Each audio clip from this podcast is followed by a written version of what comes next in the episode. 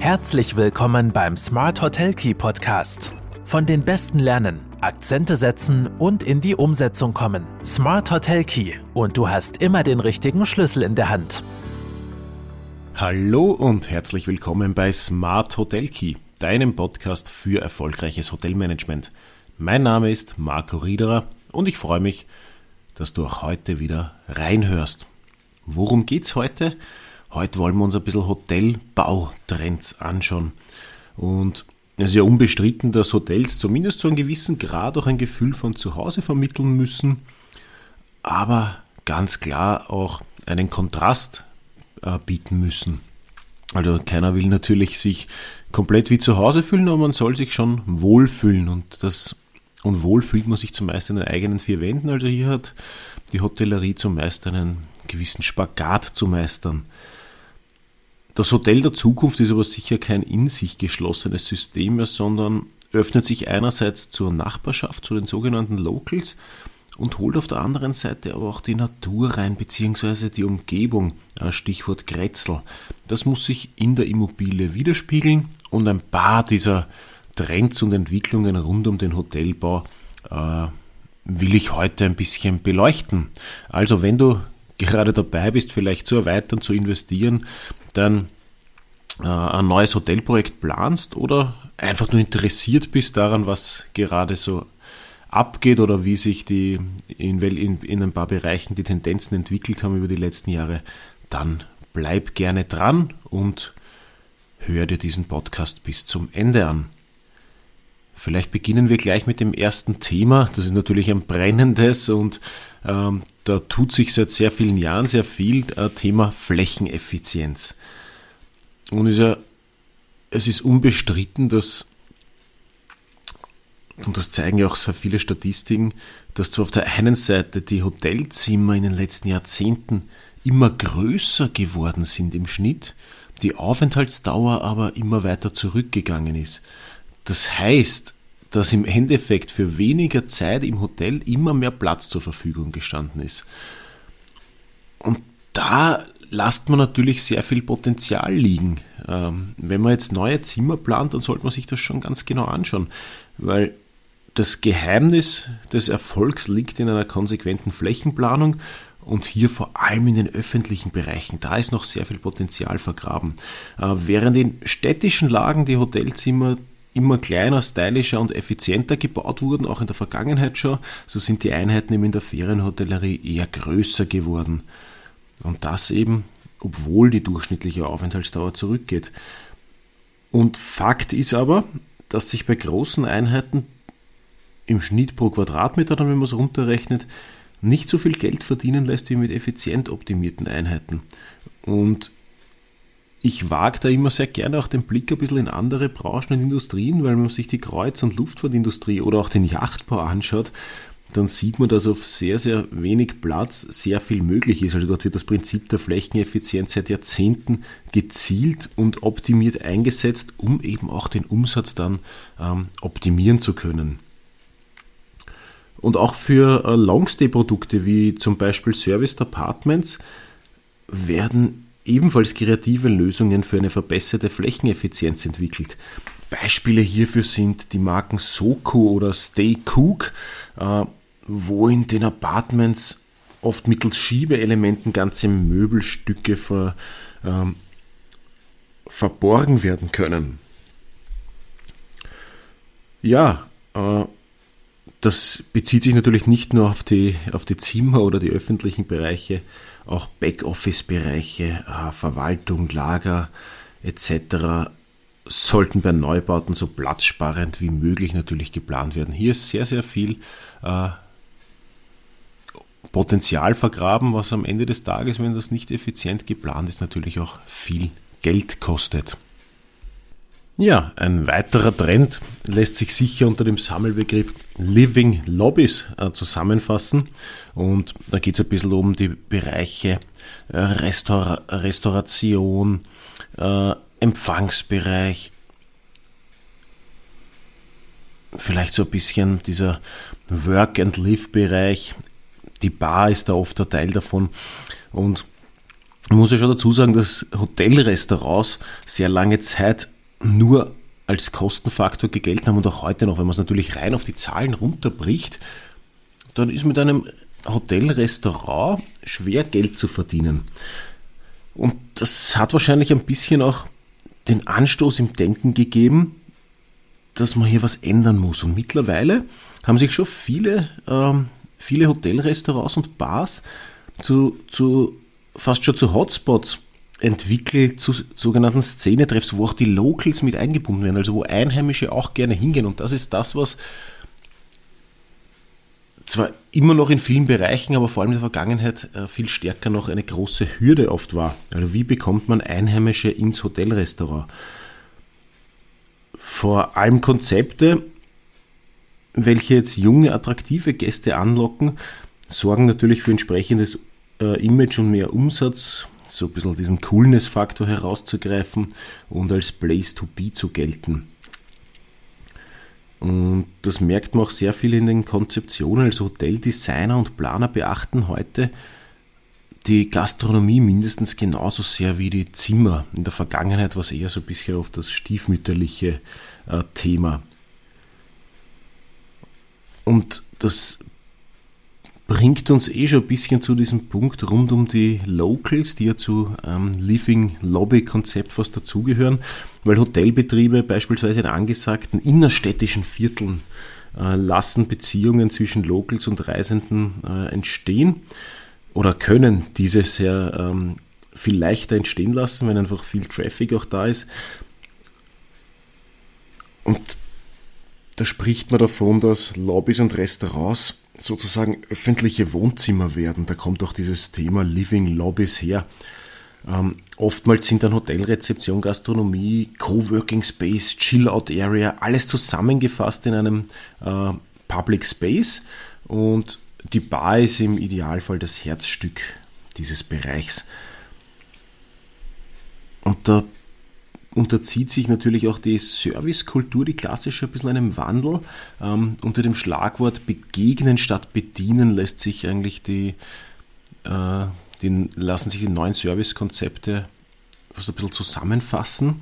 Also es geht hier wirklich um Kommunikation auf Augenhöhe, auf Du und Du sein mit dem Gast. Das in vielen neuen Konzeptionen äh, fast so fast üblich oder Standard mittlerweile. Und wie gelingt das jetzt? Das ist natürlich schwierig und hängt von der Konzeption, von der Zielgruppe, von der Lage etc. ab. Aber um, um diese Symbiose zu schaffen und das Hotel zu dem Treffpunkt werden zu lassen, muss es auch inszeniert werden. Also da, da geht es viel um Erlebnis und Emotion, ähm, um eben Inszenierung. Das sind ein bisschen die Schlüsselbegriffe äh, zum Erfolg einer Living Lobby und dieser Connection zwischen Einheimischen, zwischen sogenannten Locals und den Gästen. Ein weiterer Trend, der sich vor allem auch um, ähm, auf die ganzen Gastronomiebereiche niederschlägt, ist, die, ist das zunehmende Bewusstsein der Sharing Economy. Und der Trend zur Sharing Economy ist ja jetzt seit längerem schon allgegenwärtig. Jeder hört dieses Schlagwort immer, was bedeutet es oder was hat es damit genau auf sich. Grundsätzlich geht es um Tauschen und Teilen und insbesondere die jüngere äh, Generation hat einen ganz anderen Zugang zu Besitz mittlerweile, weil anders als in der, sagen wir mal, älteren Generation wird dem Besitz von Gütern ein viel geringerer Stellenwert beigemessen. Und das ist auch das, was den Erfolg der Sharing Economy ein bisschen ausmacht. Da braucht man sich ja nur ein paar Zahlen anschauen. Also allein in Wien oder auch in anderen Ballungszentren seit Jahren gehen die, die Neuzulassungen von PKWs zurück, die Führerscheinquote sinkt. Ähm, junge Menschen haben nicht mehr diesen Drang dazu, äh, das Auto als Statussymbol zu haben. Das, geht, das, äh, das schlagt sich in viele Bereiche um. Also dieses Besitz und dieses Haben müssen steht zunehmend nicht mehr so im Vordergrund, sondern eher dieses ja, Teilen, äh, Borgen, Leihen oder gemeinsam nutzen. Also im Vordergrund stehen nicht mehr Güter, sondern Erlebnisse. Und da passt doch dieses Schlagwort äh, oder dieser Schlagsatz fast schon sehr gut dazu. Collect moments, not things. Die Folge ist, dass das Erlebnis zum primären Produkt wird oder in der Hotellerie eigentlich immer schon sein sollte. da geht es dann viel um die um Werte wie die Erfüllung emotionaler Bedürfnisse und Sehnsüchte und die Erlangung eines ganzheitlichen Erlebnisses. Und diese Werte gewinnen immer mehr gegenüber rationaler Qualitätsaspekte. Ja, Sharing Economy und die Gastronomie, um das jetzt ein bisschen zu schließen, diesen Kreis oder auf den Punkt zu, zu bringen. Was hat es damit auf sich? Warum schlägt sich das dann auch in Bauausstattungstrends äh, nieder? Weil in der Gastronomie geht es dann sehr viel um, die, um, um Foodsharing oder Family-Style-Dinner. Also dahinter steht die Idee, durch das Angebot vieler unterschiedlicher Gerichte in kleinen Portionen, die gleichzeitig serviert werden, äh, ein neues Genusserlebnis zu schaffen. Also wo, wo man auf einem größeren Tisch gemeinsam sitzt, wo mehreres eingestellt wird, wo geteilt wird, wo gekostet wird, wo, wie man es vielleicht von zu Hause kennt, wenn man am Tisch gemeinsam sitzt oder auch mit Kindern. Ich habe zwei Kinder, ich weiß, äh, wovon ich rede, wenn es um Foodsharing geht. Gut, am Ende des Tages ist meistens so, dass äh, der Rest beim Papa landet, aber gut, genug von diesem, äh, genug von diesem Sidestep es geht wirklich sehr stark darum, ein bisschen diese Atmosphäre des, des Teilens, des Snackings, des Foodsharings äh, zu schaffen und da poppen immer mehr Konzepte auch auf, äh, die das annehmen oder die das bieten wollen. Ein weiterer Trend, der sicher jetzt auch noch verstärkt wurde in den letzten eineinhalb, zwei Jahren, der davor schon unaufhaltsam war, ist die zunehmende Digitalisierung. Und auch die äh, tut natürlich was mit, mit der Entwicklung oder mit, äh, mit der Ausstattung oder da muss ich mir Gedanken machen, wie ich damit umgehe, wenn ich vielleicht auch Zimmer neu plane. Also es gibt ja unzählige Möglichkeiten natürlich, gerade wenn wir um Digitalis von Digitalisierung sprechen, den Hotelaufenthalt einerseits so angenehm wie möglich zu gestalten und andererseits auch seine Gäste zu unterhalten. Also Smart TVs sind eigentlich State of the Art. Also Gäste wollen ja auch ihren eigenen Content streamen, streamen auf den Smart TV vielleicht äh, projizieren, sogenanntes Mirroring. Ähm, das heißt, im digitalen Hotelzimmer sollte Zugang zu Netflix, Amazon Prime, Apple TV, Disney Plus und Co. keine Hürde mehr darstellen. Und das sind sicher Bereiche, die durch Corona auch noch, oder Veränderungen, die durch Corona auch noch verstärkt wurden. Äh, Concierge-Tablets, also sogenannte digitale Gästemappen, sind in diesem Zuge auch immer mehr zu, zum Einsatz gekommen. Man darf bei der Digitalisierung eines Hotels natürlich auch nicht die Bedürfnisse seiner Gäste außer Acht lassen, denn auch die junge Generation und das ist ein ganz, ganz starkes Learning, was wir jetzt auch gemerkt haben die letzten Jahre. Die, die wollen zum Großteil, natürlich gibt es eine sehr zugespitzte Zielgruppe, aber wenn wir von Trends reden, reden wir immer von den großen äh, Bereichen. Also zum Großteil will die Generation kein Hotelzimmer, in dem sie alles jetzt nur noch per Touchpad bedienen kann. Sie wollen sich zurechtfinden, ohne sich mit technischen Spielereien auseinandersetzen zu müssen. Das ist ganz wichtig und ich habe das ja selber schon oft erlebt, wenn du nicht mehr weißt, wie du äh, die Jalousien runterlässt oder das Licht ausschaltest zentral fürs ganze, fürs ganze Zimmer, dann ist das einfach mühsam. Und natürlich das äh, Thema Sicherheit wird in den jetzigen Zeiten auch sehr groß geschrieben und durch die Digitalisierung ist auch hier möglich, Check-ins kontaktlos, ablaufen zu lassen. Und nicht zuletzt birgt das oder schafft das natürlich ein Sicherheitsgefühl bei den Gästen, aber auch bei den hoteleigenen Mitarbeitern. Um jetzt wieder das haptische Thema ein bisschen mehr in den Vordergrund zu rücken, ein ganz klarer Trend, den man auch in vielen Hotelkonzepten merkt, ist rund um äh, die Natur, also ums Natur reinholen zu merken. Das Thema Wald und Natur gewinnt auch in der Konzeption, in der Projektentwicklung im Hotelbau immer mehr an Bedeutung.